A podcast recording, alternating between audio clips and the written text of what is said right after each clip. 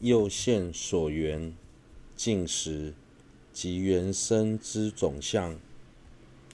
若生一分清晰显现，则可缘彼；若彼覆没，人缘总相。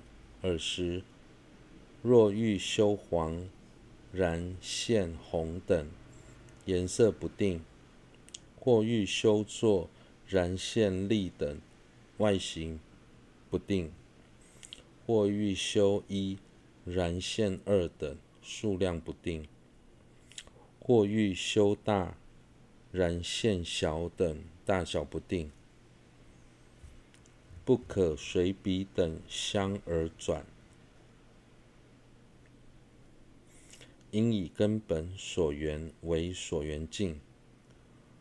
若修密法本尊瑜伽之时，则本尊相定须清晰，故为现起清晰清晰相前，以多方便。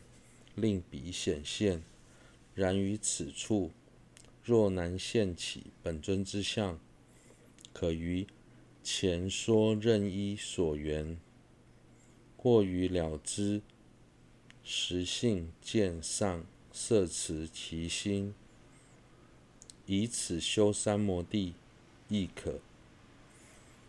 因于此处主要目的，即修。止故，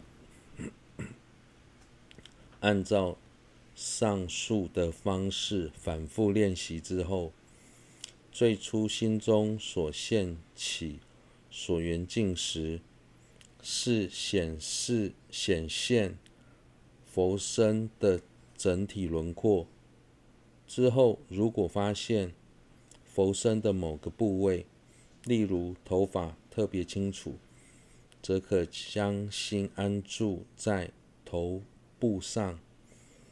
过了一一段时间过后，假使发现头部的影像逐渐模糊，再把焦点调回原本整体的轮廓上。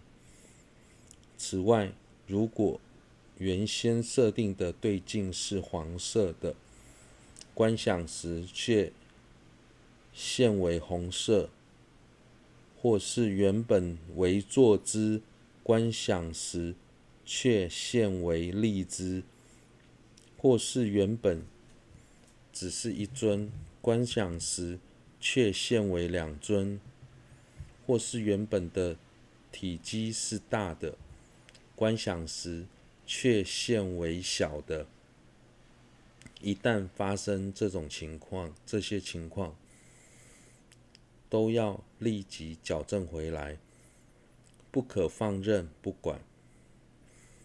应该以最初的设定对境为所缘境，不可随意更动。即使是密法中的本尊瑜伽，本尊相必须清楚地显现。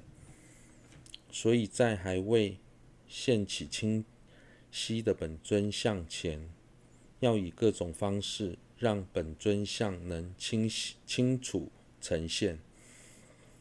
但对于某些平时不善于观想本尊的人而言，可以可在前面所介绍的众多所缘当中，选一个自己相应的所缘。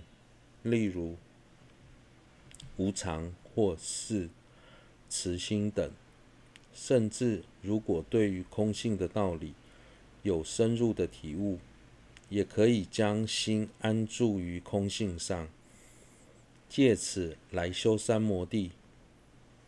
虽然以佛身作为所缘，能同时获得许多殊胜的利益，但在此。主要强调的是如何修奢摩他，所以只要最终能够承办奢摩他即可，并没有绝对的所缘境。即便我们暂时还未下定决心，腾出一段时间认真修奢摩他，但光要记住这些要点，对我们平时短暂的打坐都能产生很大的帮助。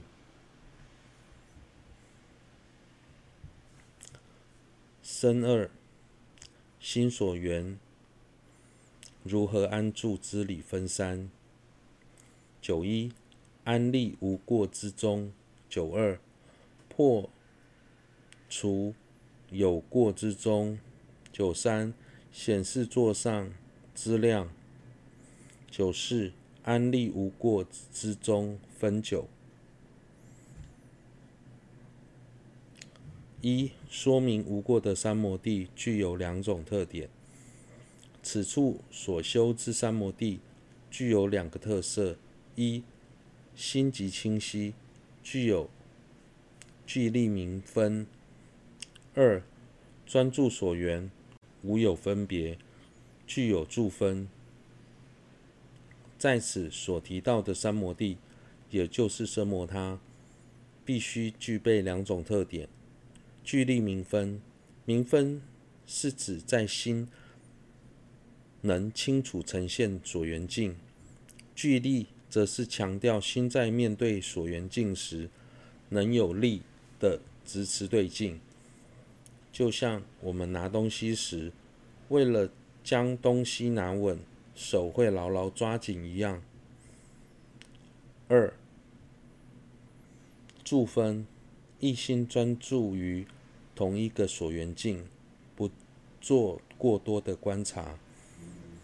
例如，以佛身为所缘境时，不要说是容易让人心散乱的杂事，就连慈悲或出离心等善法，也不应思维，应该设法专注在自己设定的所缘境上。二。有人在此另外加入安乐等法，而说有三或四特点，并不正确。有人于此另加安乐而成三者，愚者又加沉静，共说为四。所其所立之沉静有二：一有净之沉静。较于无云日光照射注满静水之无垢的玻璃容器中，尤其其心尤为澄净。二净之沉静，于心现起住等相时，乃至彼等之即为尘世能细数。然此二者，皆由断除细分、沉默、引生聚力明分所生，故为出者，不须别说。舒适形象、喜乐感受，虽是此处修定之果，然与第一静虑静分所设之定，不应不相应故。于此不列。沉默能障显现如此聚力明分，调举能障专注无有分别，是故成调二者，乃修清净三摩地之最大障碍。原因即此。有人认为三摩地除了上述两种特点之外，还必须具备安乐，而说三摩地有三种特点。有人在这三点又加上了沉静，主张三摩地应该具备四种特点，但实际上这两种看法都不正确。首先，所谓的沉静，可以从心和静的两个层面来探讨。当心完全安住在所缘境时，心的状态极为沉静，甚至无比，甚至比无云时的日光照射到装满清水的玻璃中的景象还要清澈，这是新的沉静。此外，当下所缘境的影像也会比往常更加清晰，即使相当细微的部分，也能看到十分透彻。这是静的沉静。但以上这两种境都必须断除细分的沉默，透由聚力的明分才能成办。所以其内涵已被含摄在聚力明分当中，不需在此之外又加上沉静这一点。至于安乐、舒适形象的喜乐感受，在此是指身。心清安的喜乐，这虽然是修学三摩地的结果，但不能因此就认定是三摩地的特点，因为不是所有三摩地都具有安乐的特质。例如，与第一静虑静分相应的受是舍受，而非乐受。此外，与四禅根本相应的受也不是乐受，所以安乐并非三摩地必备的特点。修学三摩地会遇到相当多的阻碍，比方在修学期间，内心升起贪、嗔等烦恼，都会障碍三摩地的升起。但为什么在此要特别强调沉默与调举呢？